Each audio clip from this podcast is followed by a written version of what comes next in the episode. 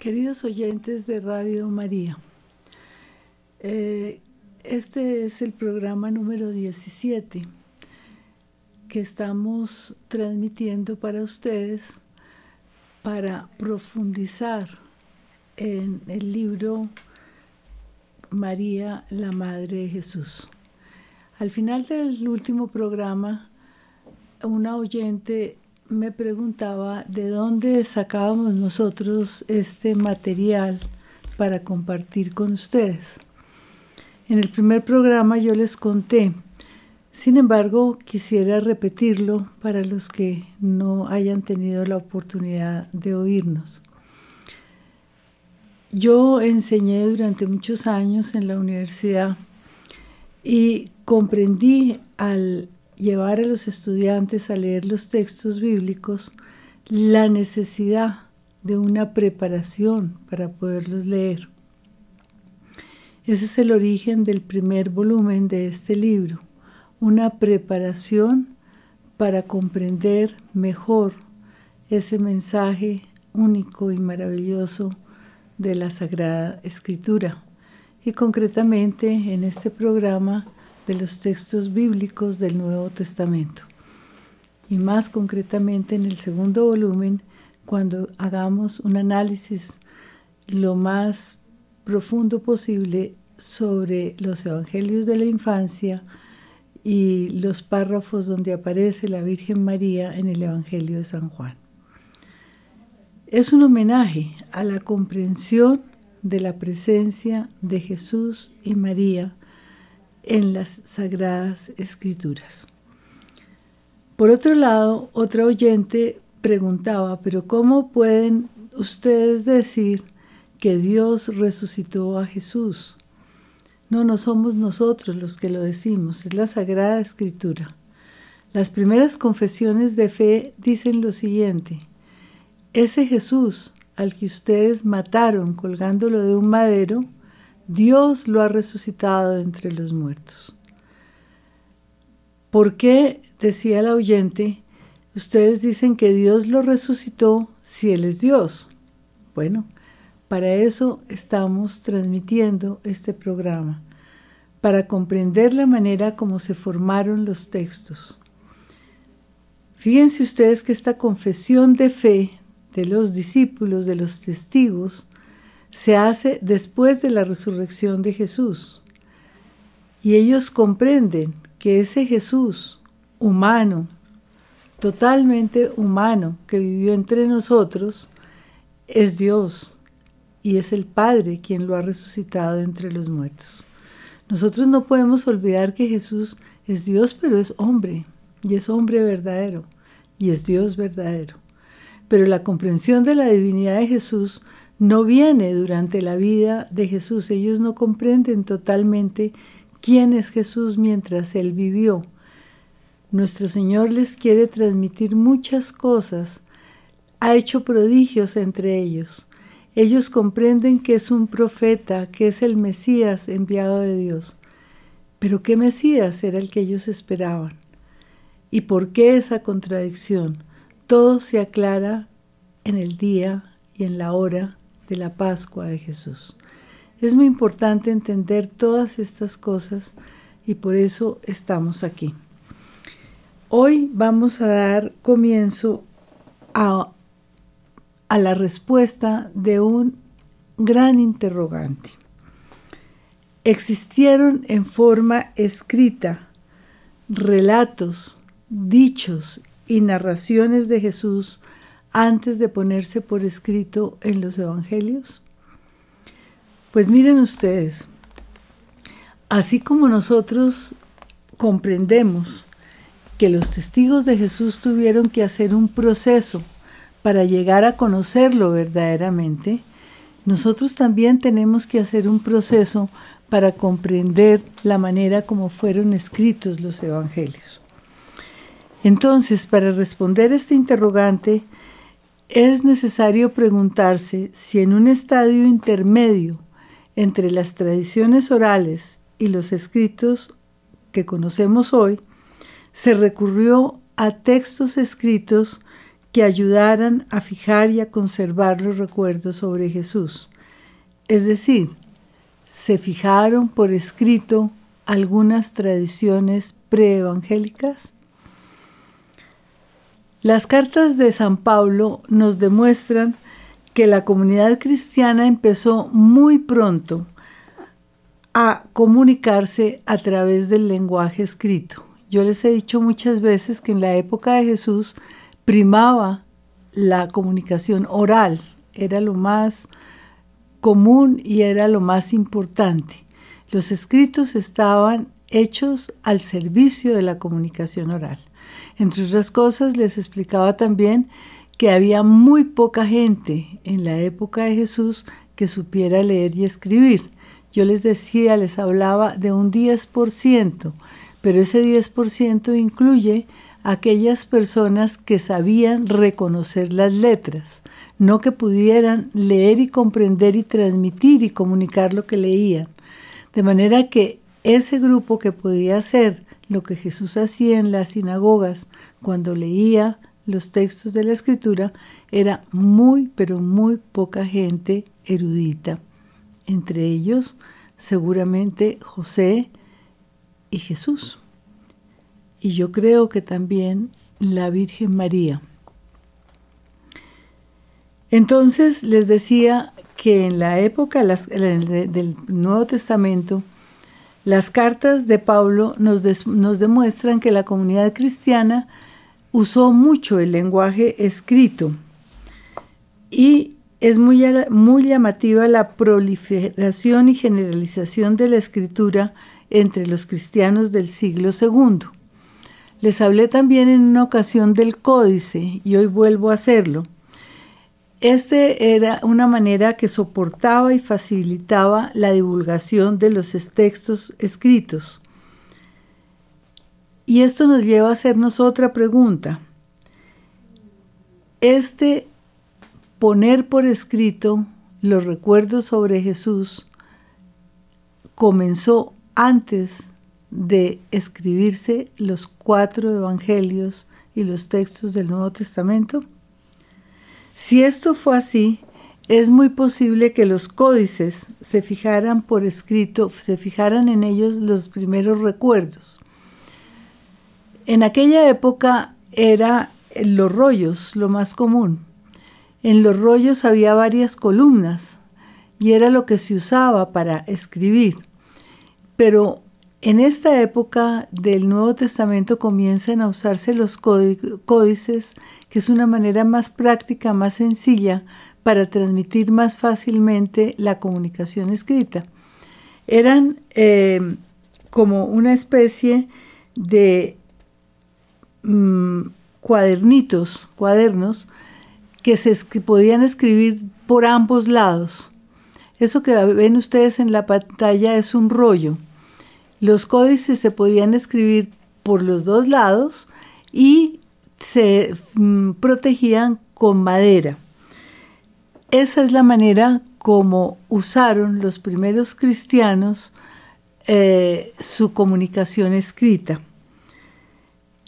¿Por qué pusieron ellos eh, o sintieron la necesidad de fijar esos recuerdos de Jesús por escrito. Y yo creo que fue ante las circunstancias que se vivían. Les hablé en el programa anterior precisamente de la persecución de Calígula, que, causó un pánico tremendo. Y, los cristianos salieron despavoridos de Jerusalén las persecuciones que siguieron, todo eso hizo que ellos sintieran la necesidad de poner por escrito los recuerdos de Jesús. No, es también algo muy importante recordar que las cartas que se escribían y se transmitían de comunidad a comunidad, como es el caso de San Pablo, requerían de la colaboración de varias personas. Primero, pues lógicamente San Pablo, el autor, pero también existía aquella persona a quien San Pablo le dictaba sus cartas, o sea, el escriba. Y también existían los correctores, los que, los que revisaban la redacción, corregían los errores. Existían también aquellas personas que llevaban las cartas, que las, que las que hacían de mensajeros. Todo esto nos muestra que la comunidad primitiva era eso, una verdadera comunidad. No eran personas aisladas las que escribían, las que recordaban a Jesús, sino era una comunidad. Todo esto fue puesto dentro de contextos comunitarios que valoraban y se guiaban por aquellas personas que iban a recibirlos, que iban a escucharlos, a quienes iban dirigidos.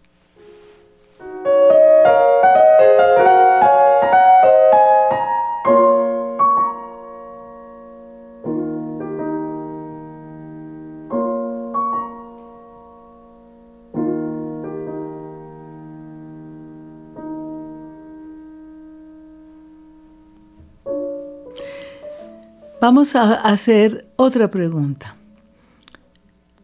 ¿Qué podemos decir de los dichos de Jesús? Werner les va a hacer una introducción. Más adelante hablaremos más detenidamente de los dichos de Jesús. En la medida en que las investigaciones sobre el Jesús histórico avanzan y con los aportes que se han podido hacer sobre la Galilea del siglo I, Q la fuente Q, se ha convertido en centro de atención. Entre las tradiciones escritas anteriores a los evangelios sinópticos, la cuenta, la que cuenta con mayor número de seguidores, es aquella de donde se obtiene el material común a los evangelios de Mateo y de Lucas y que no se encuentra en Marcos. Este material es el que ha recibido el nombre de Q. Q viene de la palabra alemana QL, que quiere decir fuente. Esta fuente es el origen de una, un descubrimiento que se hizo en el siglo XIX para comprender los evangelios sinópticos. Se llama la teoría de las dos fuentes. ¿Por qué las dos fuentes? Porque claramente vemos en los evangelios sinópticos de Mateo y de Lucas una dependencia absoluta de Marcos en primer lugar. Marcos sería la primera fuente. Pero hay otro material que es común a Lucas y a Mateo, pero que no contiene Marcos. Y son muchos dichos y algunos hechos de Jesús que son exactamente iguales en Mateo y en Lucas, lo que hace pensar que existió una fuente común a Mateo y a Lucas para que ellos pudieran reproducir en sus evangelios este material común.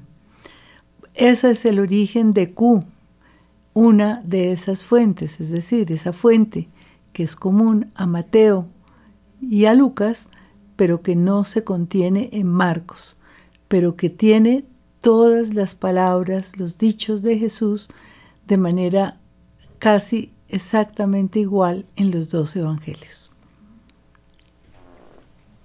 Un poco más adelante explicará María Lucía detenidamente cómo la fuente Q se convierte en respuesta al problema sinóptico y la posibilidad de que haya sido una de las fuentes preevangélicas escrita que recogió los dichos de Jesús y proporcionó gran parte del material presente en los evangelios de Mateo y de Lucas.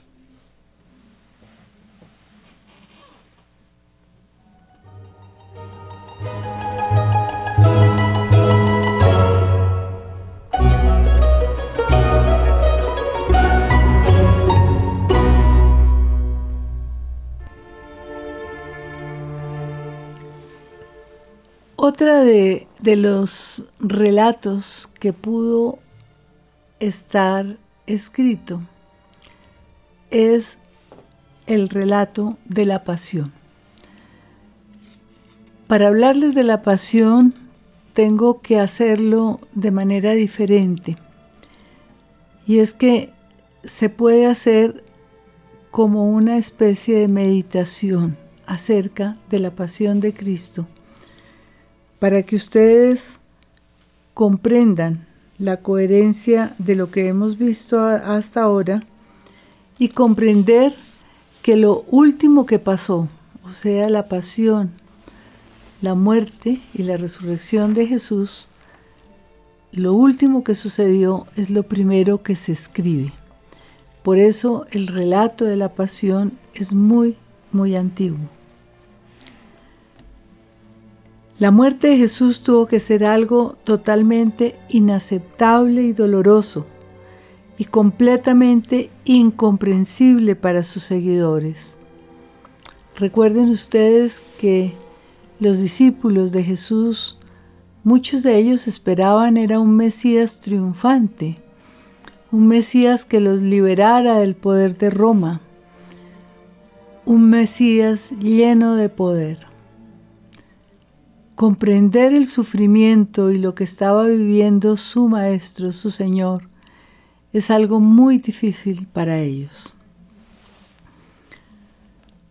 Pero la manera como Jesús asumió su muerte y la vivió, tuvo que causarles, además de un inmenso dolor, el sobrecogimiento y el respeto silencioso del que sin entender comprende que se encuentra ante algo prodigioso, ante algo inaudito.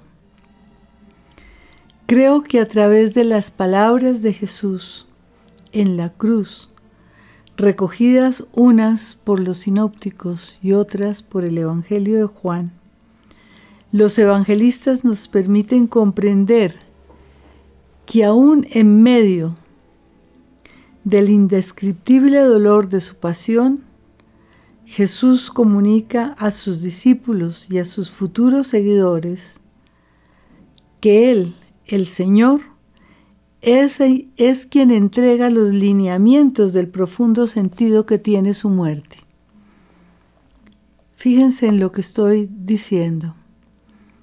Es Jesús quien nos hace comprender el sentido de su muerte a través de las pocas palabras que dice en la cruz, que pronuncia en la cruz.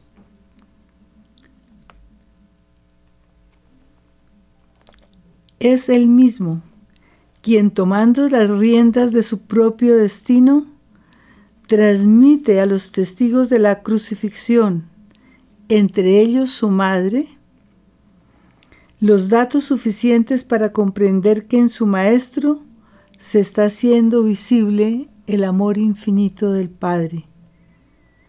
Presente ese amor a lo largo de toda su vida y actualizado y manifestado en todas sus acciones y palabras. presente a Dios en nuestra naturaleza. Sus palabras, sus acciones nos hicieron posible ver a Dios, si así se puede decir. En el rostro de Jesús descubrimos el rostro del Padre. Al contemplar las llagas que atormentan su cuerpo, la corona de espinas que destroza su cabeza de dolor, sus ojos llenos de sangre, y viendo junto a la cruz a los responsables de su martirio que se ríen, hablan y blasfeman. Los presentes, los testigos, comprenden la profundidad del sufrimiento de su Señor, el cual ante la mentira, la traición, la hipocresía de aquellos salvajes que se abrogan el estar cumpliendo con la justicia y con Dios, reacciona convirtiendo en perdón su inmenso sufrimiento. Padre, perdónalos porque no saben lo que hacen. Estas palabras de Jesús las recoge Lucas en el capítulo 23, versículo 34. Lucas añade que después de estas palabras promete al ladrón crucificado junto a él que lo llevará al paraíso. En medio de esa horrible agonía, su corazón piensa y se solidariza con el sufrimiento del otro. Su amor y su misericordia infinitos están revelando la presencia del Dios que ilumina con su gracia al pecador que se arrepiente y aniquila en él la culpa para llenar todo su ser de amor y de esperanza. Hoy estarás conmigo en el paraíso, le dice Jesús. Lucas 23, 43. Yo creo que cada palabra de estas que estamos meditando nos hace pensar que solo un Dios misericordioso y amor, como lo llama Juan, puede llevar a cabo esta misión en medio de semejante dolor. Pero en aquella hora de comunión con el Padre, el Hijo se une también a su madre. A pesar del suplicio de la cruz, el corazón de Jesús se encuentra lleno de ternura y responsabilidad hacia aquella mujer que lo ha amado más que nadie en este mundo. Piensa en ella y le regala un hijo, y en él pone en sus manos a la comunidad creyente que seguirá sus pasos. Al hijo le entrega a su madre. Mujer, ahí tienes a tu hijo. Hijo, ahí tienes a tu madre. Su discípulo fiel no se quedará huérfano. Los creyentes representados por este discípulo contaremos para siempre con la mejor de las madres la primera discípula, la primera creyente, el apóstol por excelencia, María. Juan 19, 26. Ella en silencio y en medio del llanto vuelve a pronunciar el fiat que un día diera a Dios en medio del misterio de la encarnación y lo actualiza ahora ante la muerte atroz de su adorado Hijo. Jesús está aplastado por el dolor. Siente que su vida termina en el abismo. Se aproxima la muerte dentro de la más ignominiosa humillación. Sumido en la más horrenda oscuridad, pero persevera en la oración y ora con el Salmo 22. Unas horas antes, después de la cena, había cantado salmos con sus discípulos. Ahora lleno de angustia y de dolor, se apropia del sufrimiento de la humanidad de todos los tiempos, de todos los tiempos de la historia. Y clama, Dios mío, Dios mío, ¿por qué me has abandonado? Marcos 15, 34, Mateo 27, 46. En el momento culmen de su padecimiento, une su voz a la de los millones de orantes de la historia, aquellos que como él han vivido la soledad, el abandono y el dolor y se encuentran ante lo imposible es que su Padre Dios se ha olvidado de ellos, pero su oración culmina en la más absoluta seguridad y confianza, porque deposita su vida en las manos de su Padre.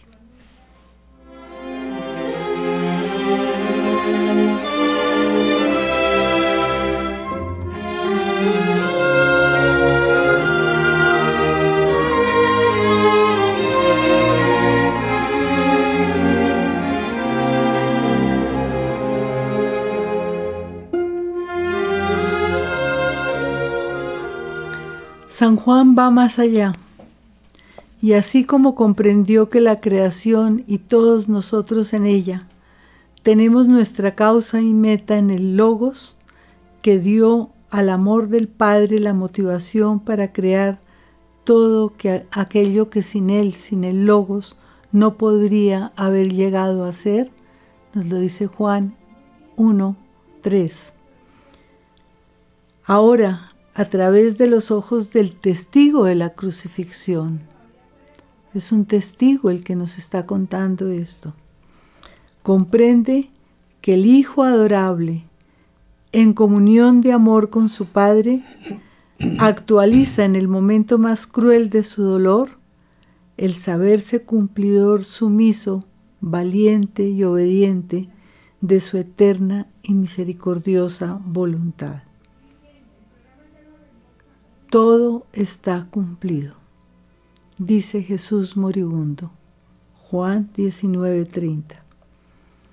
Ha cumplido, ha llegado fiel hasta el fin ha obedecido en todo a su Padre. Tengo sed.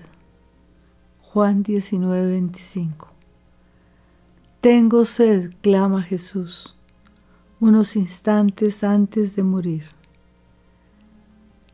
Tiene sed de amor, del Dios vivo que en Él se ha entregado para salvarnos sin culpar a nadie, busca el sentido profundo de aquella hora, se une en comunión total con el amor del Padre para redimirnos y comprende que tiene que morir para que nosotros vivamos. Ya no queda nada por hacer. Su muerte es la victoria su muerte es la vida verdadera. Por eso el evangelista percibe que en ese ignominioso trozo de madera, abrazado por su maestro con amor, se revela su entrega a Dios y a la humanidad.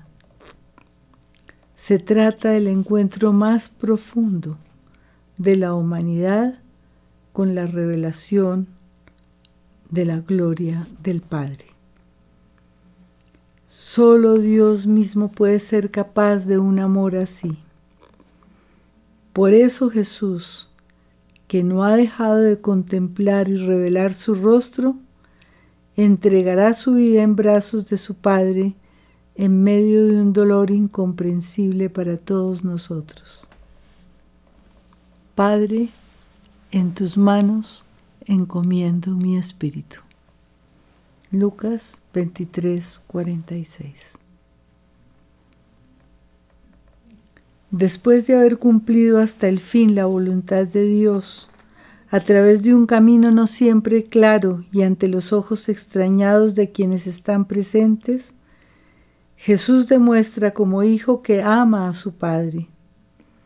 Sabe que se encuentra en comunión con Él y que Dios Padre, entregándose en su Hijo, se está entregando a la humanidad y mostrándole de cuánto es capaz en favor de sus otros hijos. Jesús sigue teniendo plena confianza. Su Padre no ha dejado de amarlo. Comprende, como lo afirmará Juan, que Dios es amor y que ese amor es la causa de nuestra existencia, para la vida eterna.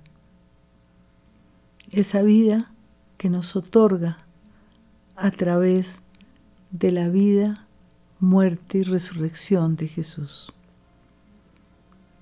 Aunque en aquel momento Jesús no vea todo con claridad, sí comprende que su misión por excelencia es presentar ante el amor del Padre a la humanidad, su humanidad, y solo obedeciendo hasta el fin logrará cumplir su voluntad e introducirnos en la dinámica de la salvación.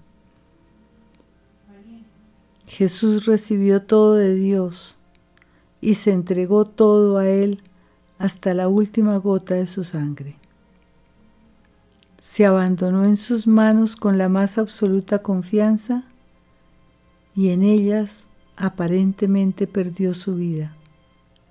Pero Dios, quien recibe su amor sin límites, lo colmará de vida, de gracia y de ternura. La muerte de Jesús anuncia su resurrección gloriosa. Por eso sus discípulos abrazarán en medio de la más profunda adoración esa cruz del eterno amor. No cabe la menor duda de que el impacto de la pasión de nuestro Señor jugó un papel fundamental en el desarrollo y en la composición de los cuatro evangelios. Como dije anteriormente, creo que lo último que pasó fue lo primero que se divulgó. Las últimas horas que Jesús pasó en la tierra tuvieron que causar una gran conmoción, angustia, desconcierto y una enorme curiosidad entre sus seguidores, quienes con seguridad compartieron recuerdos, escucharon versiones y fueron comunicándose al relato sublime de lo que había ocurrido. Piensen ustedes por un momento en lo que acabamos de decir. Esto causó una verdadera conmoción en la comunidad primitiva. Y todos narraban, todos se comunicaban lo que habían visto, lo que habían percibido, lo que habían sentido. Este es el primer relato que se comunica, el relato de la pasión. La pregunta sobre si este relato existió como escrito anterior al consignado por los cuatro evangelios no es fácil de responder. Algunos admiten esta posibilidad. Yo estoy casi segura. Otros la ven más lejana. Pero creo que desde el principio existieron relatos transmitidos en forma oral. Por la importancia de su contenido y la cantidad de datos contenidos en ellos, fueron formando un bloque fiel a los hechos, enriquecido a través del tiempo con diferentes tradiciones. Llama también la atención el hecho de que se trata de la única composición en la que los sinópticos coinciden con Juan de manera muy significativa. Orden, coherencia. Todos los episodios aparecen de forma bien cohesionada y no de manera artificial, tanto en los sinópticos como en el propio Juan. Los personajes de la pasión aparecen fundamentados y definidos y existen múltiples semejanzas entre el relato de Marcos y el de Juan. Sin embargo, no parece posible que Juan haya usado a Marcos para el relato de la pasión y lo hubiera ignorado para el resto del Evangelio. Mateo y Lucas, eso que estoy diciendo apunta a que tal vez sí existió un escrito sobre la pasión que conocieron tanto Marcos como Juan. Mateo y Lucas siguen a Marcos de manera significativa desde el comienzo. Aunque el esquema básico en los cuatro evangelios es el mismo, vemos que Juan se distancia en muchos aspectos de los sinópticos. Estos se acercan entre sí, aunque Lucas también se aleja en varios momentos. Los relatos están llenos de coincidencias y discrepancias, y esto es lo que amerita una explicación. Las coincidencias, como acabo de decir, se deben a la dependencia del relato original, es decir, a lo que sucedió, a lo que los primeros testigos transmitieron. Podemos pensar que en los cuatro relatos se revela un proceso de actualización y adaptación teológico procedente del relato original. Fíjense ustedes que a medida que el relato se transmite, se van necesitando explicaciones, sobre todo para los no judíos, que no conocían muchas de las palabras, de las costumbres. Entonces dentro del texto se van incorporando algunas explicaciones que alejan un evangelio del otro. No podemos excluir la posibilidad de que alguna de las versiones transmitidas hubiera podido ser puesta por escrito antes de que los evangelistas plasmaran sus obras. El relato de la, de la pasión, profundamente coherente, ejerce una función fundamental en la composición de los cuatro evangelios. Fue el primer relato surgido dentro de las tradiciones sobre Jesús. Los demás recuerdos se transmitieron como tradiciones sueltas o pequeñas colecciones. Pero este relato nos entrega una verdadera narración que los cuatro evangelistas introducen en sus escritos dentro de episodios concatenados a través de los cuales describen los últimos instantes de la vida de Jesús. El protagonismo de este relato está indisolublemente unido a la importancia reflexiva que la muerte y resurrección del Señor tuvieron para la comunidad y a su fundamental función para comprender las múltiples tradiciones que sobre él se transmitieron. En la intención teológica de cada uno de los evangelistas se puede corroborar lo que acabo de decir. En cuanto a los sinópticos, el relato de la pasión, muerte y resurrección del Señor es la clave de sus evangelios. Todo en estos evangelios se encuentra orientado hacia este momento culmen. Marcos nos hace ver que Jesús no es el Mesías triunfante que los judíos esperaban. Nos hace ver que es el Hijo del Hombre, el hombre, el verdadero hombre, que tiene que pasar por el dolor y la muerte. Fíjense que no podemos olvidar este amor inmenso de Dios al entregarnos a su Hijo para hacerse uno de nosotros, uno como cualquiera de nosotros. El himno a los filipenses en las oraciones fervientes de la comunidad primitiva decía, se anonadó, se anonadó a sí mismo y tomó la condición de esclavo, pasando por uno de tantos.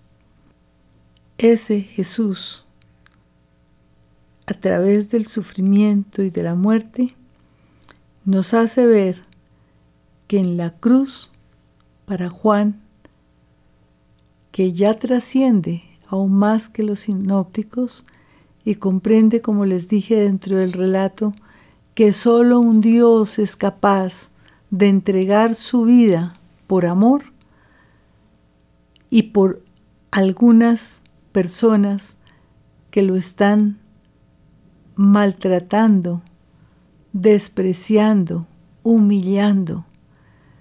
Está dentro del más ignominioso dolor y aún así sigue amando y perdonando. Juan, el testigo, comprende que ahí, en ese árbol de la cruz, está el trono de la gloria de su Señor. Desde ese trono de gloria regresa a su Padre Dios de quien ha venido. Juan 1, 1, 14, 13, 1, 17, 1 al 5.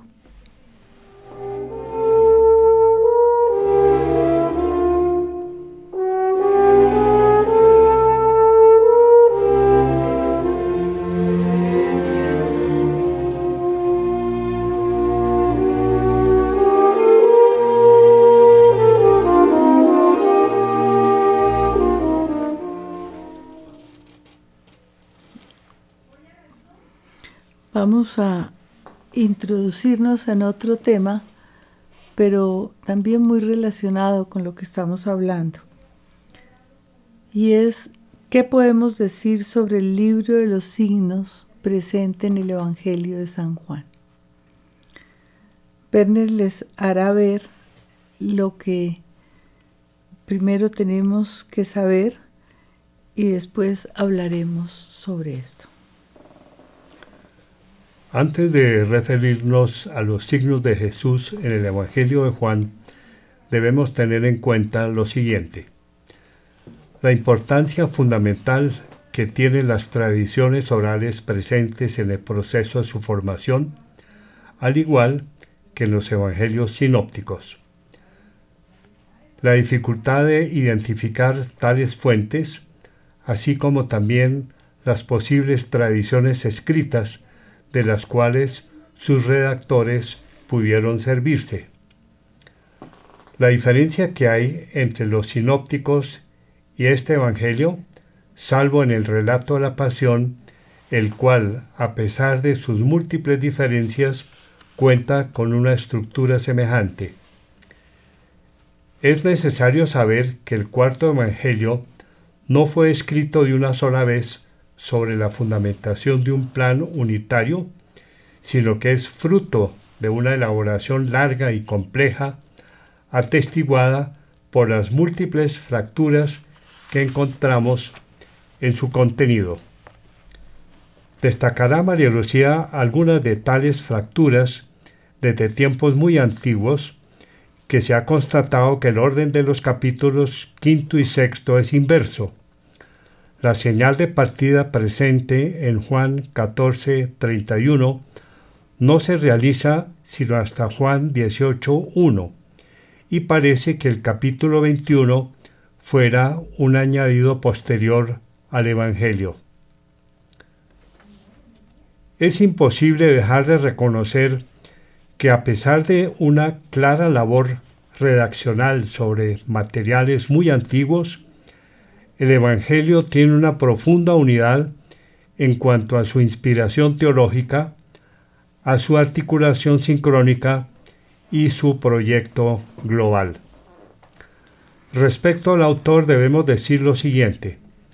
La exégesis moderna ha descartado que Juan, el discípulo del Señor, hijo de Zebedeo, sea la persona que escribió el Evangelio. En cambio, no podemos poner en duda que la totalidad de sus textos cuenta con una autoridad muy antigua que respalda su asombroso contenido y se remonta a una persona muy cercana a los hechos. Se debe afirmar con claridad que después de estudiar los textos de este Evangelio, se descubren varias etapas en su proceso de formación, como son la recopilación del material, la ordenación y con seguridad varias redacciones. Por eso es preciso distinguir entre el autor que le da la autoridad al Evangelio y aquellos que lo pusieron por escrito. El evangelista, los redactores, hasta llegar al redactor final. El autor que respalda el Evangelio nos remite a una persona muy cercana a Jesús.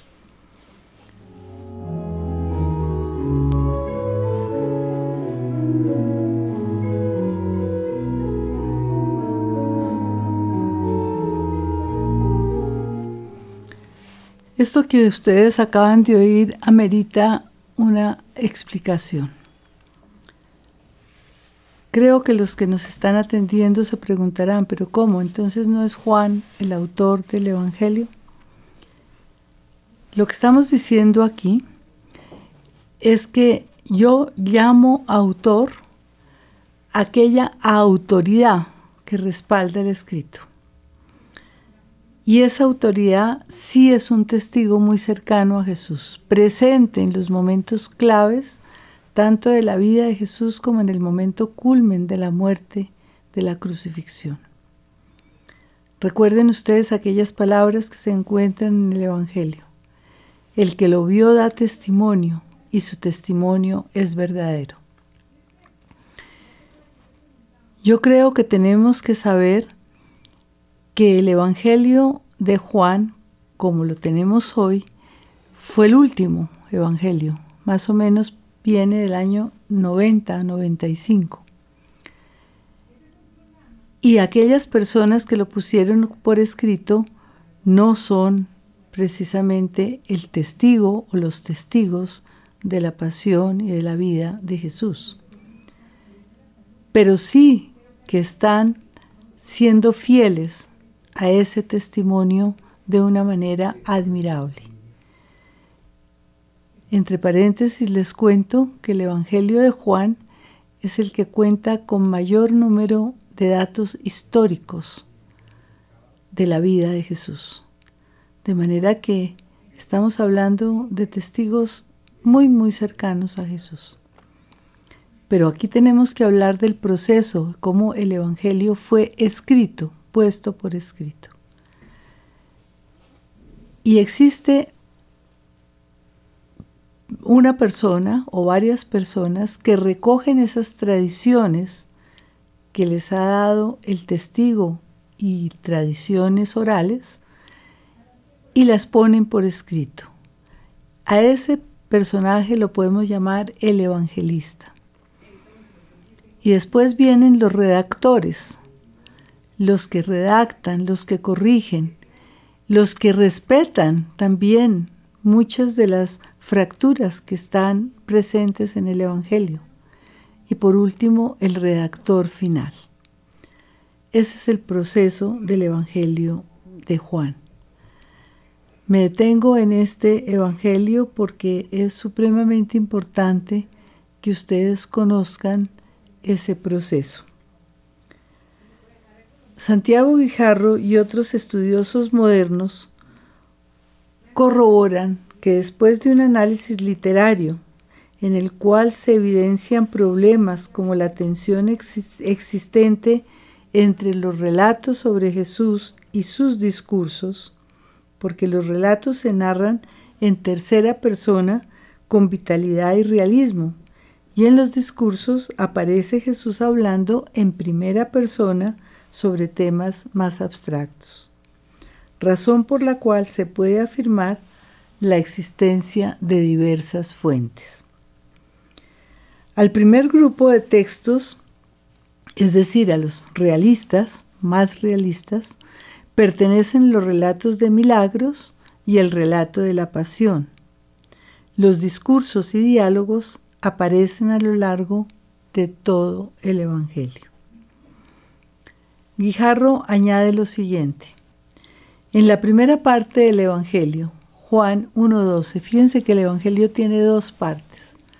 La primera va del capítulo 1 al capítulo 12 y la última va del capítulo, del capítulo 13 hasta el capítulo 21. Es interesante ver el dinamismo y el movimiento que existe dentro del Evangelio. La primera parte es profundamente descendente. Jesús viene del Padre, viene al mundo y en la segunda parte vuelve, regresa a Dios, es ascendente. Los signos y los discursos en la primera parte se encuentran mezclados aunque no resulta difícil distinguirlos, mientras que en la segunda parte el material discursivo y el narrativo se encuentran claramente separados. Esta diferente combinación de relatos y discursos, tanto en la primera parte como en la segunda, sugiere que el evangelista utilizó dos fuentes de carácter narrativo, la fuente de los signos en la primera parte y el relato de la pasión en la segunda. Esta hipótesis sobre el uso por parte de Juan de una fuente de signos es relativamente reciente. Fue propuesta por Bultmann y sostenida y sustentada por Forna varios años después. Estos autores observaron que Juan utiliza la palabra semeion, signo, para hablar de los milagros de Jesús. Los sinópticos también usan esta palabra, pero no tantas veces como Juan, y tampoco ellos expresan una manera particular de entenderla. Vamos a dar unos minutos para el final del programa si alguien se quiere comunicar. Los teléfonos son 601-746-0091 y el celular 319-765-0646.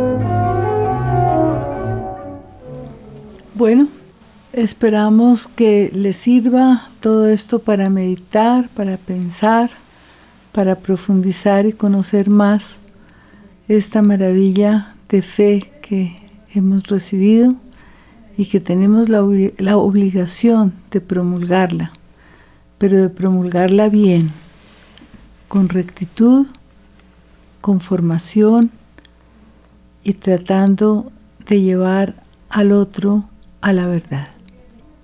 Eh, esperamos comunicarnos la próxima semana.